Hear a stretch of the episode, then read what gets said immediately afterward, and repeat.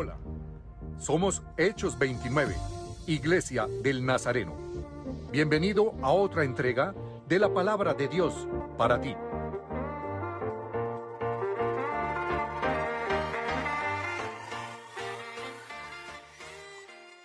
Hola iglesia, buenos días. ¿Quiénes de acá han experimentado adversidad? ¿Quiénes de acá están experimentando adversidad? Por allá levantan dos manos. Bien, entonces esta predica es para usted y para mí. Cuando me dijeron que tenía que predicar sobre este tema, esto va a ser una serie, corta, pero va a ser una serie. Cuando me dijeron que tenía que predicar sobre este tema, yo le dije al pastor, no, pastor, usted está como loco, sinceramente. pastor enloqueció. Cuando yo termine de afrontar mi adversidad, le cuento cómo la, la, cómo la pasé y si quiere doy una enseñanza. Él me dijo, no, te toca darla porque, precisamente, porque estás afrontando una adversidad. Entonces, para quienes me conocen muy bien, saben que esto me va a venir como, primero penetra a mí, como dice, como dice en la palabra, la palabra de Dios es más cortante que espada de doble filo. Cuando uno estudia la palabra, la palabra penetra, hace lo suyo en el corazón de cada uno de los que lo estudiamos y cuando sale también hace lo suyo con otros. El título de la prédica es Adversidad, ¿cómo eh, afrontarla? ¿Qué es para ustedes la adversidad? ¿Un problema, una angustia, situación difícil, una situación que se escapa de las manos y no sé cómo afrontarla? Yo encontré tres definiciones de adversidad. La primera es una situación que es contraria a mis deseos. La segunda es una situación que para mí es una desgracia.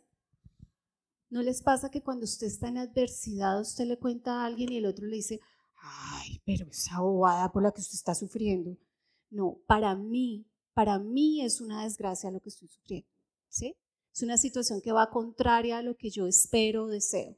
Pero hay una tercera definición que me gusta mucho y dice, es una situación que pone a prueba y pone en riesgo mi fe. Es una situación que pone en riesgo mi fe. La adversidad es inevitable. Todos hemos pasado por adversidad. Todos, si usted no ha pasado, la mala noticia es que va a pasar. La adversidad para quienes somos hijos de Dios pareciera que fuera más común. No sé si usted ve gente del mundo y uno dice, ¿cómo la pasa de bueno? No cae en esa persona de adversidad. Y ve uno gente dentro del pueblo de Dios que dice, no, pero este sí no se para de la adversidad. ¿Por qué creen eso? ¿Por qué creen? Porque Dios nos quiere llevar a dimensiones sobrenaturales. Nosotros cuando caemos en adversidad no somos los mismos. Piense eh, en usted antes y después de una adversidad. Después vamos a ver qué pasa con la adversidad, o sea, qué propósito tiene en mí la adversidad. Pero definitivamente la adversidad es inevitable. Los tiempos cada vez son más difíciles. ¿Sabe algo? Yo, cuando yo salí del, del colegio, yo le dije a mi mamá que yo no quería estudiar nada porque Jesús ya iba a venir, ¿no? Según yo.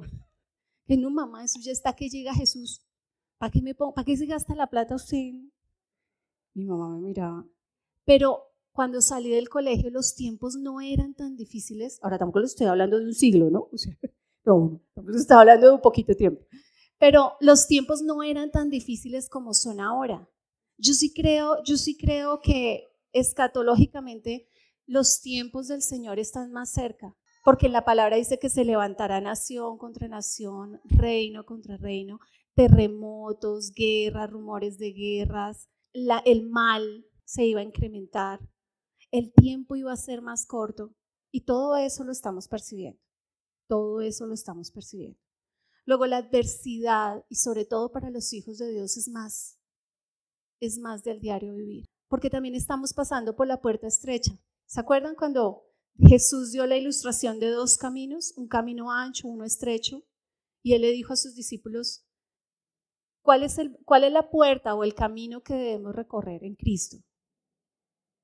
El camino estrecho, el que es más complicado, el que es más complejo. Y porque como hijos de Dios el seguir este camino implica un precio. La adversidad es parte de ese precio. Entonces, bueno, aquí hay cantidad de personajes en la Biblia que vivieron adversidad. Jesús, Moisés, Daniel, Josué, José, David, Noé, Job. Job, pobre Job, más que Job. Pero cuando el pastor me dijo que hablara sobre la adversidad, yo dije, bueno, vamos a preguntarle al mero, mero de la adversidad. ¿Qué es quién? Bueno, Job es respetable. Jesús, ¿quién más puede ser el mero, mero de la adversidad? Pablo. Pablo. Entonces me fui a buscar a Pablo y a ver cuál había sido la adversidad, porque sí encontramos que ellos tienen una adversidad muy marcada, casi todos tienen una adversidad por un solo camino, a menos que sea Job. A Job le fue quitado todo, ¿sí? Pero a otros era o enfermedad, o era tema económico, pero vamos a ver qué pasó con Pablo. Entonces vamos a ver cuál fue la adversidad de Pablo. Pablo vivió cárcel. ¿Cuántas cárceles? Dos cárceles. ¿Por cuántos años? Por dos años. Vivió azotes. ¿Cuántos azotes? 36. Los azotes que recibió Pablo eran similares a los azotes que experimentó Jesús. Es decir, fueron azotes con puntas eh, de diferente forma, que lo que hacían era que cuando entraban a la carne, la levantaban. Peligros. Experimentó apedramientos. ¿Cuántas veces apedrearon a Pablo? Tres veces. Naufragios. ¿Cuántos naufragios? Tres.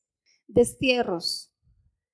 El final de la vida de Pablo fue desterrado de su gente. Falsos hermanos. ¿Usted ha tenido falsos hermanos? Gente que lo acuchillea por la espalda. Fatiga, fatiga. Hambre y sed. Frío, desnudez. Calumnias. ¿Usted ha sido calumniado alguna vez? Viajes peligrosos. Ataques. Y hay una condición de Pablo que él la recalca en varios pasajes que al parecer para él era muy doloroso. Y era un aguijón en su carne. Algunas personas han creído que el aguijón de la carne de Pablo, o hasta hace muy poco se pensó que era Parkinson, porque resultó ser algo que él no podía controlar, al parecer, y era muy doloroso. Después, lo que se cree es que el tema con Pablo, su aguijón en la carne, era un tema de los ojos. Y ese tema de los ojos eh, es porque está en Gálatas 4:15. Dice, a los Gálatas que si por ellos pudieran darme sus ojos. Es decir, al parecer era una enfermedad de los ojos que le dolía muchísimo a Pablo. Se le murieron personas amadas. No se habla mucho de la familia de Pablo, pero Pablo al parecer perdió a sus papás, a sus dos papás. Él era hijo de hebreos, descendiente de la tribu de Benjamín, y al parecer sus padres, una vez él se fue llamado al Evangelio después de ser Saulo de Tarso, sus padres murieron. Creo que adversidad, Pablo. ¿Dónde usted encuentra toda la adversidad de Pablo? En 2 de Corintios 11, del 23 al 28, él describe todo lo que él vivió. Hoy vamos a centrarnos en dos pasajes que Pablo dio y son sus pasajes centrales sobre la adversidad. Entonces les voy a pedir el favor que el ala de acá lea Filipenses 4. Pero vamos a leerla, si usted tiene su, Biblia en digital, busque la versión de las Américas. Es la más, eh, más pegada, digamos, al escrito original. Y esta ala de acá vamos a leer 2 de Corintios 12. ¿Cuál es la idea? La idea es que cuando usted lea el pasaje, Trate de identificar algunas lecciones aprendidas por Pablo sobre la adversidad. ¿Qué lecciones aprendidas encuentran en Filipenses 4? Veo que en Filipenses me enseña que en medio de la crisis tengo que aprender a pedir. Dice, por nada estéis afanosos, antes bien en todo mediante oración y súplica con acción de gracias sean dadas a conocer vuestras peticiones delante de Dios. Entonces tengo que aprender a pedir. No a balbucear, sino a pedir. Bueno, ahora vámonos con segunda de Corintios 12. ¿Cuáles fueron las lecciones aprendidas de Pablo en segunda de Corintios 12? Humildad. Humildad. Pablo, Hacer fuerte. ser fuerte. Aceptación de la situación que nos lleve a la fe. Aceptación de la situación que nos lleva a la fe. Reconocer las debilidades. Pablo reconoció lo bueno de una debilidad. O sea, no que sea algo a propósito, pero decía, yo soy débil, pero ahí es cuando Dios obra, Obra. en mí. ¿Sí? Entonces, como que le sacó el lado bueno a eso. Fanny. No esperar tanto de los demás y de las situaciones, sino dar sin esperar.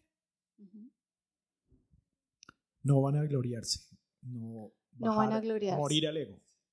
Que cuando somos más fuertes espiritualmente es cuando somos más débiles en la tierra o, o hemos vivido por más dificultades. Así que es eh, una consecuencia, ¿no? La debilidad nos hace fuertes. Que pasamos por tribulaciones para después nosotros consolar a los que pasan por esas mismas tribulaciones. Son vasijas formadas para ayudar a otros. Exactamente. Quiero darles el contexto de por qué fue escrito Filipenses y por qué fue escrito Segunda de Corintios. Porque recuerden que cada texto fuera de su contexto es un pretexto. Es decir, yo no puedo coger la Biblia y leer un versículo y ya. Tengo que leer todo el contexto porque tiene un significado ese texto, ¿sí?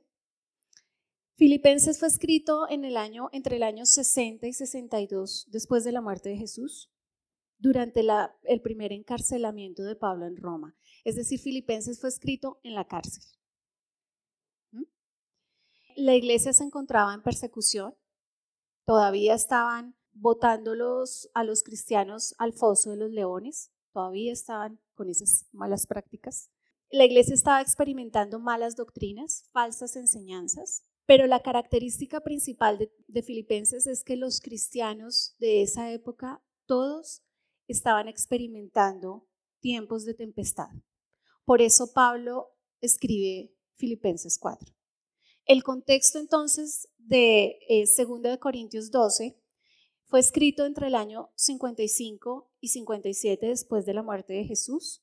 Fue escrito en Macedonia en el tercer viaje misionero de Pablo y había una característica particular y es que habían personas dentro de la iglesia que estaban dañando el corazón de otros, o bien sea por falsas doctrinas, o bien sea porque estaban en contra, por envidia, por egoísmo de algunas personas y estaban hablando mal. Y Pablo en 2 de Corintios se presenta como yo, Pablo, apóstol de Jesucristo.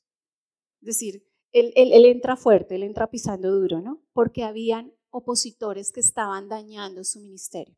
Por eso escribe él segunda de Corintios. Bueno, ahora sí vamos a entrar en materia y vamos a empezar a mirar cuáles son los aprendizajes de eh, segunda de Corintios 12. El primer aprendizaje es humildad. Y, y me pareció muy lindo porque, ¿qué significa para ustedes la humildad? Cuando una persona es humilde, ¿es qué? Sencilla, noble. Cuando ustedes dicen, ay, fulanito de tal es de un, de un humilde, ¿qué significa humildad? Servicial, agradecido. Bueno, acá la primera lección que está en 2 de Corintios 12, 7 dice, Pablo aprendió a ser humilde y es una virtud que, que alguien ha desarrollado siendo consciente de sus limitaciones y sus debilidades. La humildad, en otras palabras, es cuando yo soy consciente de cuáles son mis debilidades y mis limitaciones. Pablo fue consciente de sus limitaciones y de sus debilidades. ¿Es usted consciente de sus limitaciones y sus debilidades? Pasando una adversidad, ¿usted fue consciente de sus limitaciones y sus debilidades? Es el momento donde más somos conscientes de eso. Pasa la adversidad y uno dice, ay, yo no sabía que no tenía fe. O yo no sabía que no sabía leer la palabra. O yo no sabía que no sabía orar. La humildad es cuando yo reconozco mis limitaciones y mis debilidades. No me conteste la siguiente pregunta, pero ¿qué limitación tiene usted? ¿Y qué debilidad? ¿Sabe algo? Si hubo algo con lo que Pablo luchó fue con el orgullo. ¿Por qué creen que Pablo luchó con el orgullo? Era un duro. Él era él. Pablo era supremamente preparado, Pablo era perseguidor de la iglesia, Pablo era orgulloso, Pablo era altivo, pero él reconoció su debilidad. Era súper productivo, daba resultados, así es. Si algo luchó, si algo, si con algo luchó Pablo fue con su orgullo. El orgullo tiene que ver mucho cuando yo paso la adversidad con no decir lo que me está pasando. ¿No les pasa?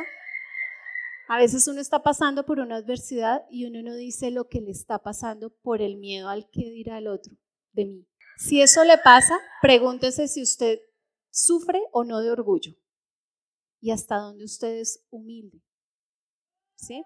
Vamos a leer el pasaje donde Pablo se da cuenta que la primera lección aprendida en pasando una adversidad es la humildad.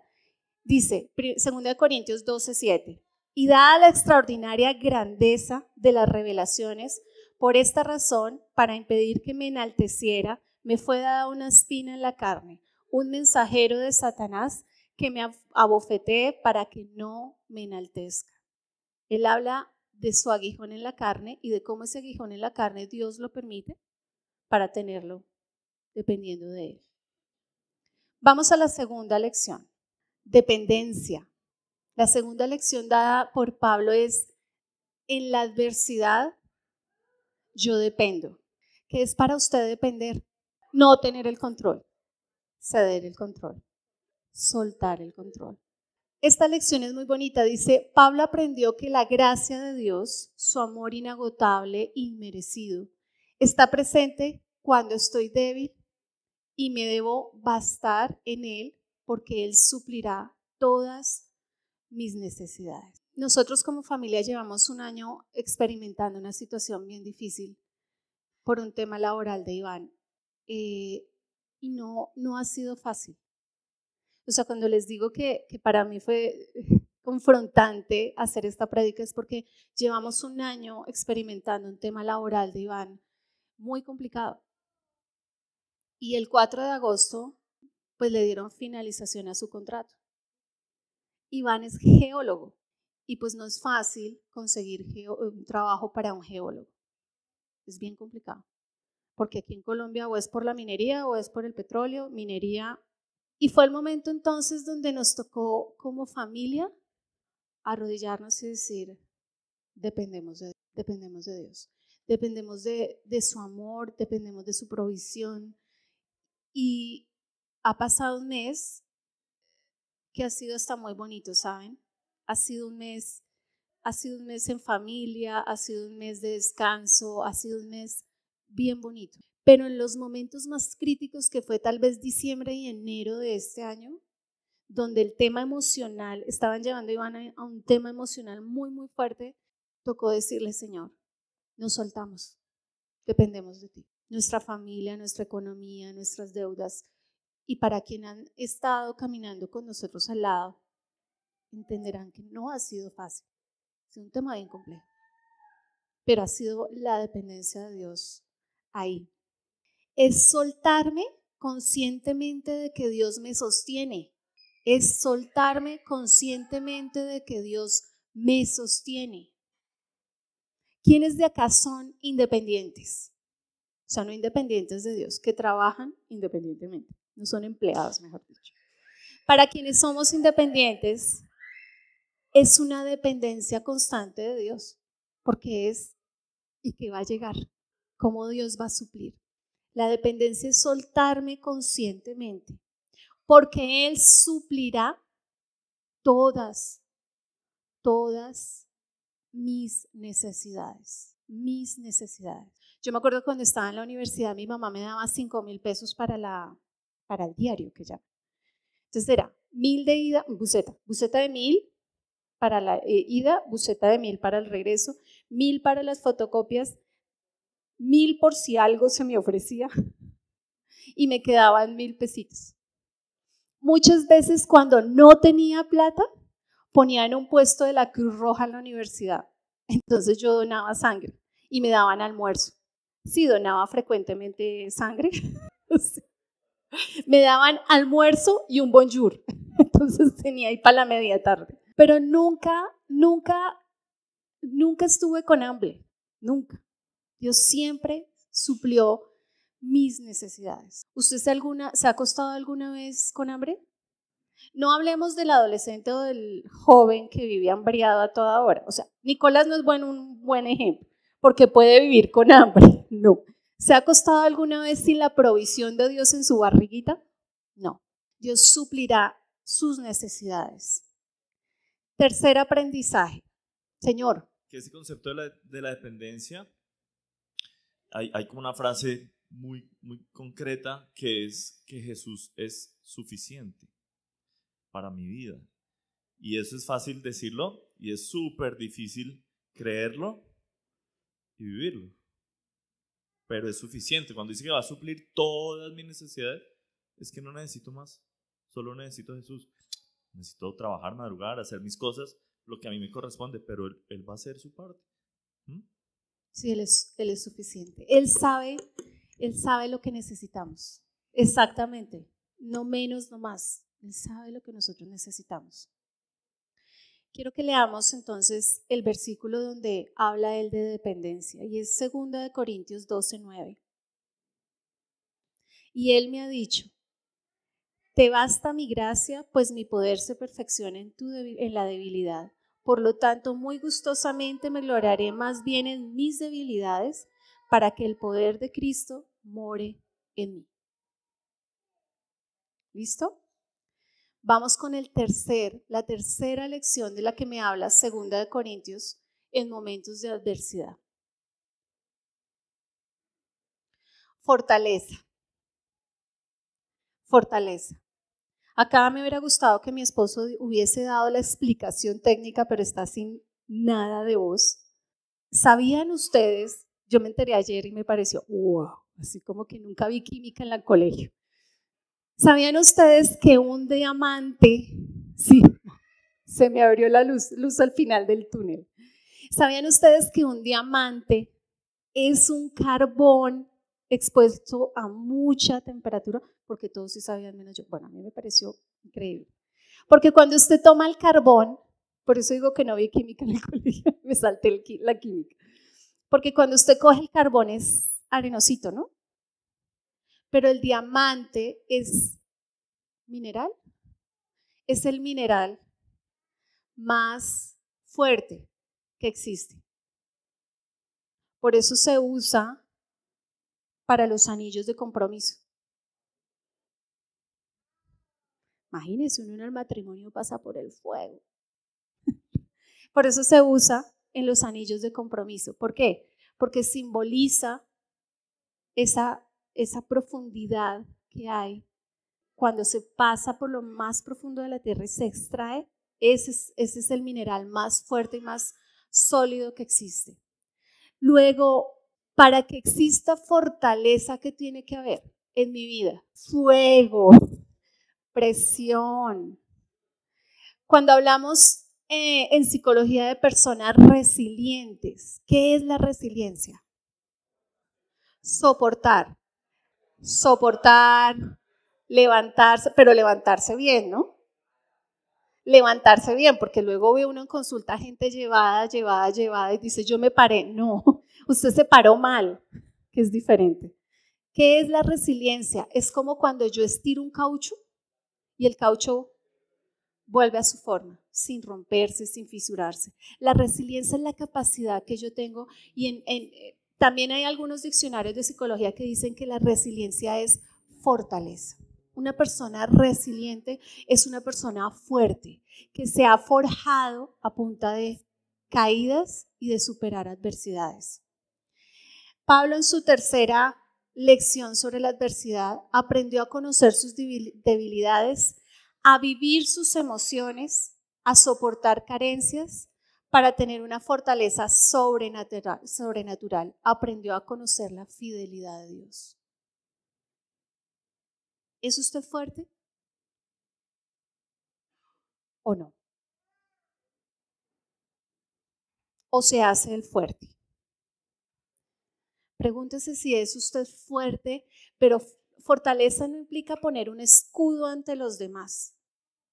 Fortaleza significa que usted sea resiliente, que usted aprenda a conocer sus debilidades, como lo vimos en, en humildad, pero que aprenda a vivir sus emociones. ¿Sabía usted que hay personas que fuimos creadas más emocionales que otras?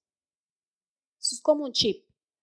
El diseño original de Dios es que uno nos hizo más emocionales. A mí me hizo re emocional.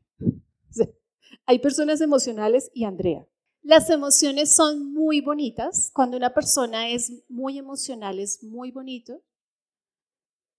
Es muy bueno, pero es muy malo también. Es muy bueno porque es muy intuitivo al dolor del otro. Si usted es emocional, usted se va a dar cuenta que usted con ver a una persona, usted dice, esta persona tiene algo, hoy está triste. ¿Qué te pasa, Diego? ¿Estás triste? Es como una, es como un don que tenemos las personas emocionales. Pero también nos juega muy mala pasada las emociones. Muy malas pasadas las emociones. Y Pablo dice, de tu emoción, para ti. Aprende a ser resiliente. Esa es la tercera lección de Pablo. ¿Cuál es el versículo base de eso? Segunda de Corintios 2.10. Por eso me complazco en las debilidades, en insultos, en privaciones, en persecuciones y en angustias, por amor a Cristo, porque cuando soy débil, entonces soy fuerte. Tengo que aprender de mi debilidad y tengo que aprender a salir de esa debilidad. ¿Sí? Eso es lo que busca la adversidad. La adversidad lo que busca en últimas es llevarnos a un nivel superior espiritual. Es decir, nos, nos quiere llevar a un nivel mayor con Dios. Vamos a ver el cuarto aprendizaje de Pablo. Cuarto aprendizaje de Pablo, regocijo. Ah, qué difícil, ¿no? En última, si usted está, si usted está sufriendo, cante. Si usted está sufriendo, dance. Si usted está sufriendo, ríase. ¿Difícil? Creo que es el punto más difícil. Regocijo significa júbilo y gozo. ¿Cuál es la diferencia entre regocijo y alegría? La alegría es pasajera. ¿Qué más? ¿Qué diferencia hay entre gozo y alegría? El gozo dura más tiempo. ¿Qué más? Es a pesar de, es mayor. O sea, dentro de la escala de las emociones, una cosa es la alegría y otra cosa es el gozo. El gozo es algo que brota permanentemente en mí, que me genera actos hacia otros de amor. Cuando usted está en adversidad, usted está gozoso, es muy difícil. Es muy difícil. Hay un salmo que es el Salmo 30, 11 y 12 que dice, convertiste mi lamento en danza, me quitaste la ropa de luto y me vestiste de fiesta, para que no, para que cante y te glorifique y no me quede callada. Señor mi Dios, siempre te daré las gracias. ¿Quién pone el gozo? Dios. ¿Cuándo pone el gozo y el regocijo? ¿Cuándo? ¿Qué tengo que hacer yo para que Él ponga su gozo, su regocijo? ¿Sabía? Vamos a ver más adelante, pero ¿sabían ustedes que yo muevo la mano de Dios? ¿Mi actitud mueve la mano de Dios? Cuando tocamos este tema con el pastor, llegamos, debatimos, él me mandó un audio, pero sí llegamos a la conclusión que mi actitud mueve la mano de Dios. Cuando Dios pone gozo en mi vida, regocijo. Cuando Dios ha puesto gozo en su vida. Cuando, cuando estábamos en los momentos complicados en diciembre, yo parecía alma en pena por mi casa.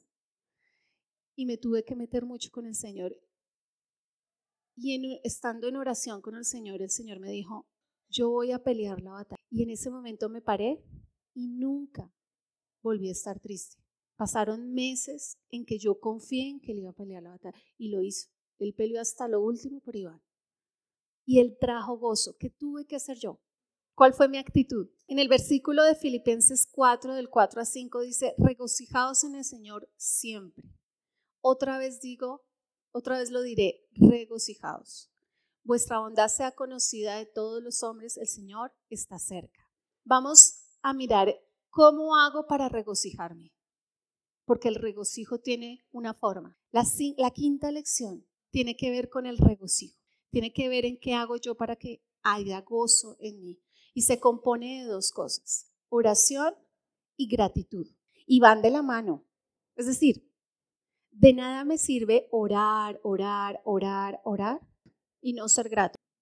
De nada sirve. ¿Usted no le pasa que usted ora, ora, ora, ora, ora, ora y alguien le pregunta cómo está y usted dice mal? La oración y la gratitud van de la mano y son la clave para el regocijo. No, usted no puede tener gozo no puede experimentar gozo si usted no ora y si usted no es grato. La oración es la forma en la que usted se acerca al Padre y le dice, Señor, necesito de ti, necesito de ti. La oración es, desde acá son padres, papás.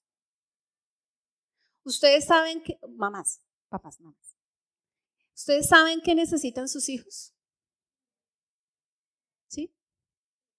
¿A usted le gusta que se lo diga? ¿Y a usted le gusta que cuando usted le da algo a su hijo, su hijo le diga gracias? Lo mismo es Dios. ¿Qué tan grato es usted? Yo podré tener temas emocionales muchos, pero grata sí soy. tan fregada no estoy. Yo, yo considero que soy una persona, aprendí a ser una persona grata con Dios. Y la gratitud hace un cambio impresionante. La quinta lección fue, Pablo aprendió que Dios da paz sobrenatural cuando busca intimidad por medio de la oración y de la gratitud. ¿Para qué orar? ¿Para qué ora usted? Si Dios sabe que usted necesita un empleo, ¿usted para qué ora? ¿Para qué oran ustedes? Para mover la mano de Dios, para agradecerle, para reconocer que dependo de Él, para expresarle que no son desconocidos, no son, pero a él le gustan, a él le gustan. ¿Sabe usted que David, después de que comete sus pecadillos, porque fue pecado tras pecado, pecadillos, no sé si saben la historia, pero David se enamora de una mujer casada y, tal fue su enamoramiento que, se, que, lo, que manda al esposo a primera fila de guerra para que lo mataran. Y aparte la señora queda embarazada. Bueno, se ampliaron los pecados del hombre. Él cayó en depresión y hay un salmo en que dice que sus huesos, era tanto el dolor en su depresión, era tanto el dolor de huesos que él tuvo que buscar en oración a Dios hasta que Dios. ¿Dios desconocía la situación de David? No. ¿Su pecado? No. ¿Sus emociones? No. Pero él se arrodilló y oró quiero contarles varias cosas que pasan con una actitud de agradecimiento reconocida científicamente. Una actitud de agradecimiento aumenta la bioquímica cerebral. ¿Eso qué quiere decir? Que todos mis neurotransmisores, lo que hemos venido hablando, que les he hablado en algunas situaciones, en algunas prédicas sobre que sube la dopamina, que se baja la serotonina, que todos los neurotransmisores empiezan a funcionar bien cuando hay una actitud de agradecimiento. Usted se vuelve resiliente, es decir, usted aprende a ver las situaciones de manera diferente.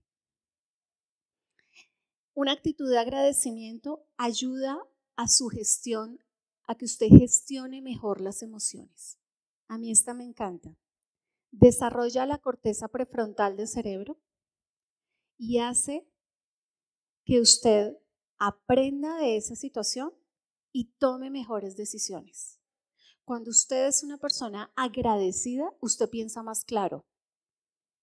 En últimas, o sea, eso de la frontera, de la corteza prefrontal, quiere decir que usted piensa más claro y toma mejores decisiones. Haga el ejercicio. Cuando usted sea agradecido, usted va a empezar a ver más claro las situaciones. Y por último, una actitud, por último y más importante, una actitud agradecida revela el carácter de Jesús en nuestras vidas. Una actitud agradecida muestra qué ha hecho Jesús en mi vida. Murió por mí, merece agradecimiento. Me libró de mis pecados, merece agradecimiento. Controla mi vida, merece agradecimiento. ¿Qué pasaje me habla de esto? Filipenses 4 del 6 al 7. Por nada estéis, este, este, me encanta, por nada estéis afanosos, antes bien en todo mediante oración y súplica, con acción de gracias sean dadas a conocer vuestras peticiones delante de Dios. Y la paz de Dios que sobrepasa todo entendimiento, guarde sus corazones y pensamientos en Cristo Jesús. Creo que es el pasaje de los pasajes que más me gustan. Porque dice, usted ora y es agradecido y la consecuencia de eso es que la paz de Dios va a venir sobre usted. Es una consecuencia. Cambio de pensamiento. En la adversidad, si hay algo que tenemos que cambiar, es nuestro pensamiento. ¿Cómo es su pensamiento?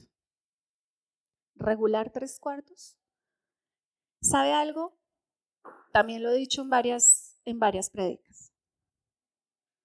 Sus emociones son de acuerdo a sus pensamientos. Si usted tiene un pensamiento negativo, no espere una emoción positiva en su vida. Si usted tiene estrés, revise su pensamiento. Si usted tiene depresión, revise su pensamiento. Si usted tiene ansiedad, revise su pensamiento.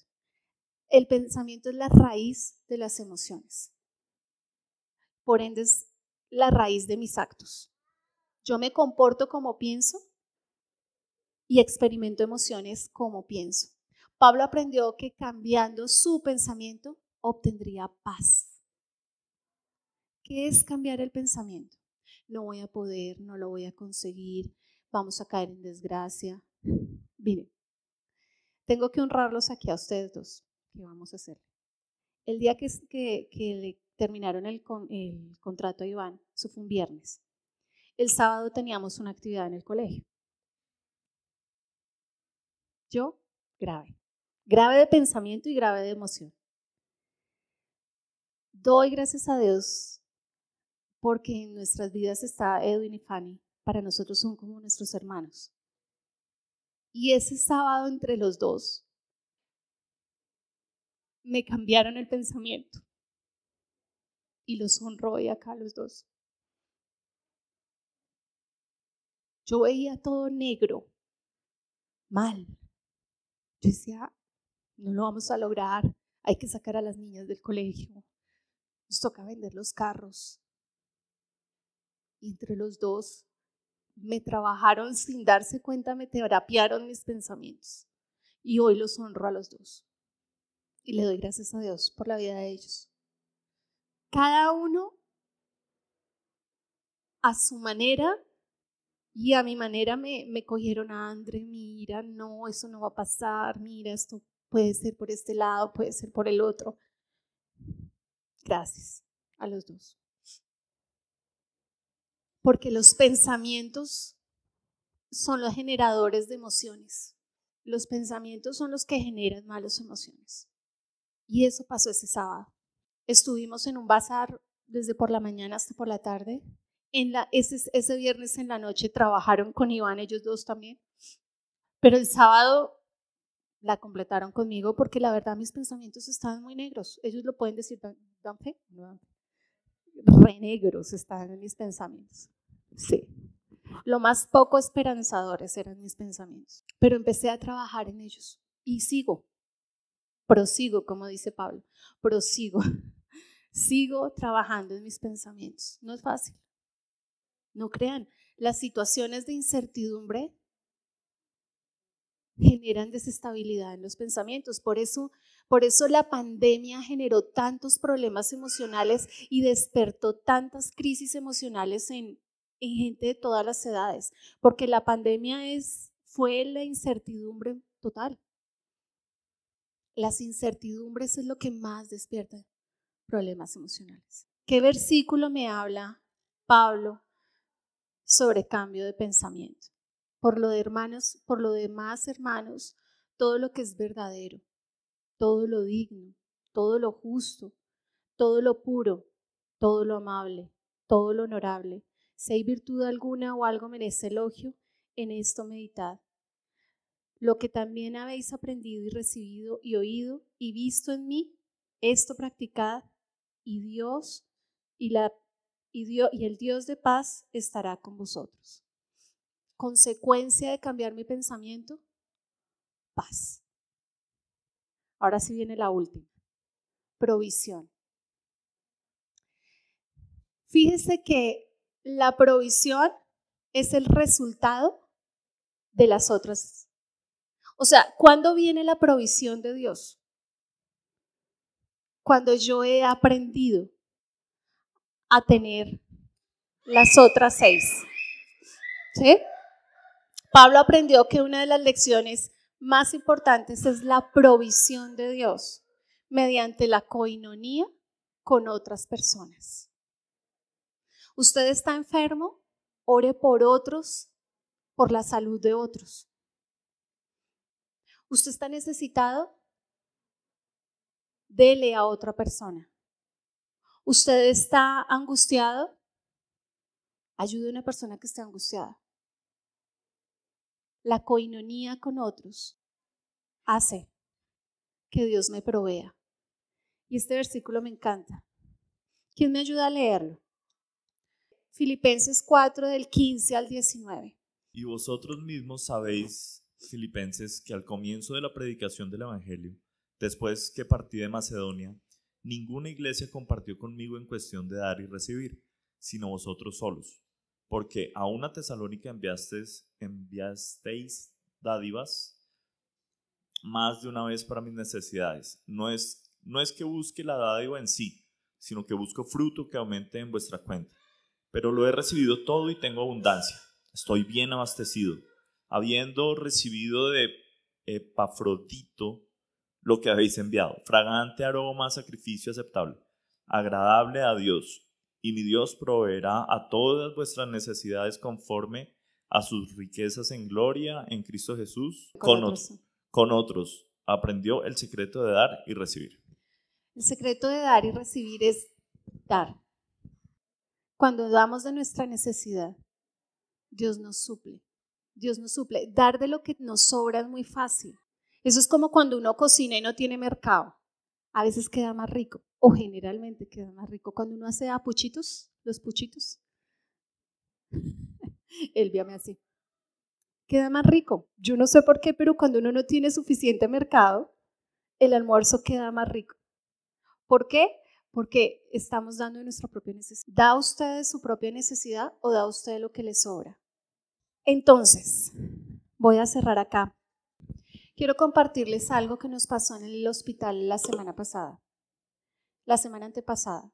Oraron por una niña. Ustedes saben que nosotros vamos al hospital, las tres iglesias vamos cada martes, repartidas.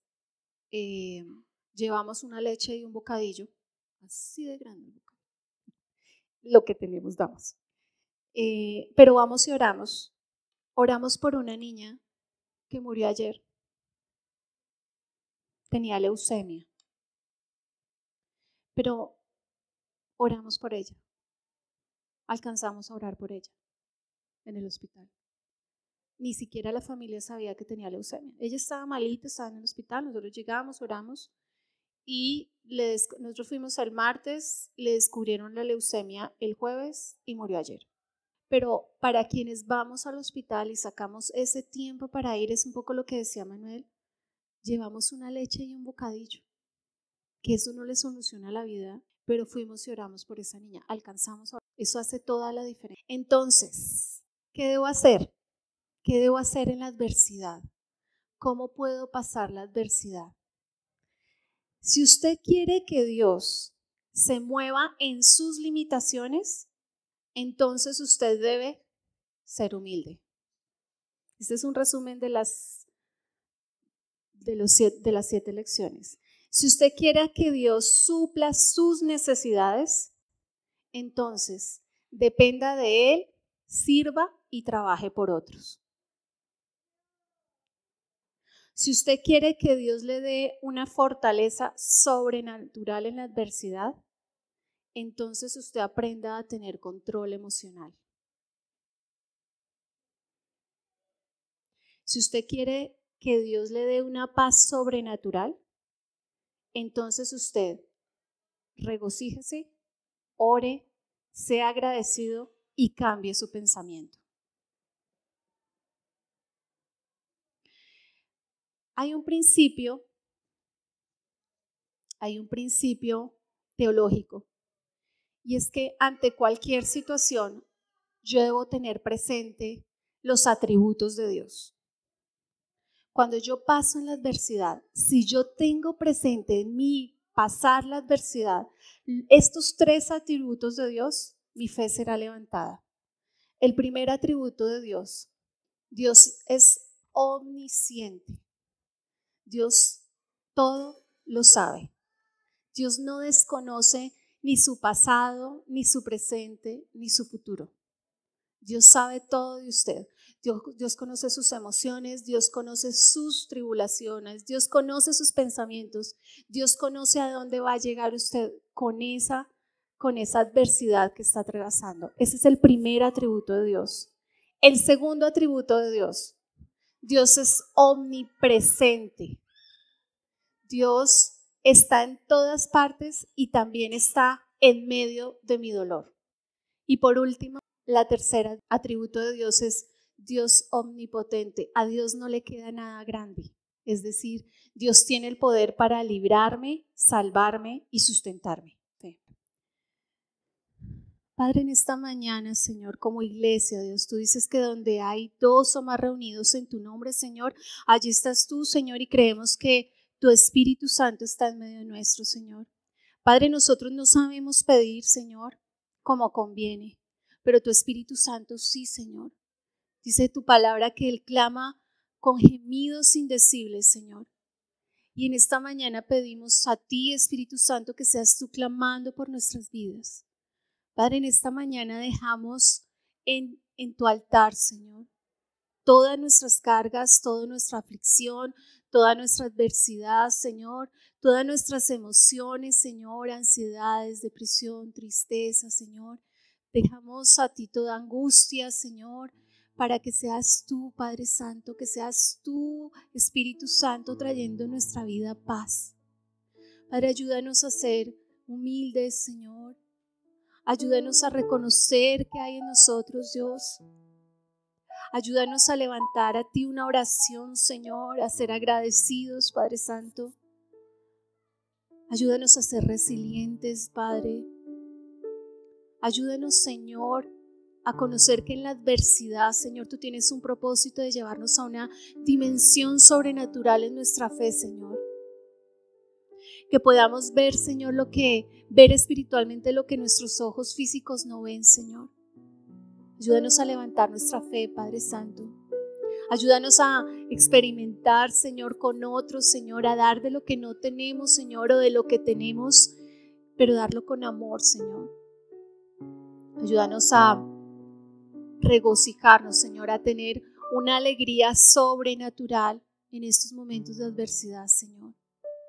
Entregamos a ti cualquier adversidad que pueda estar ocurriendo, Señor, aquí en tu iglesia.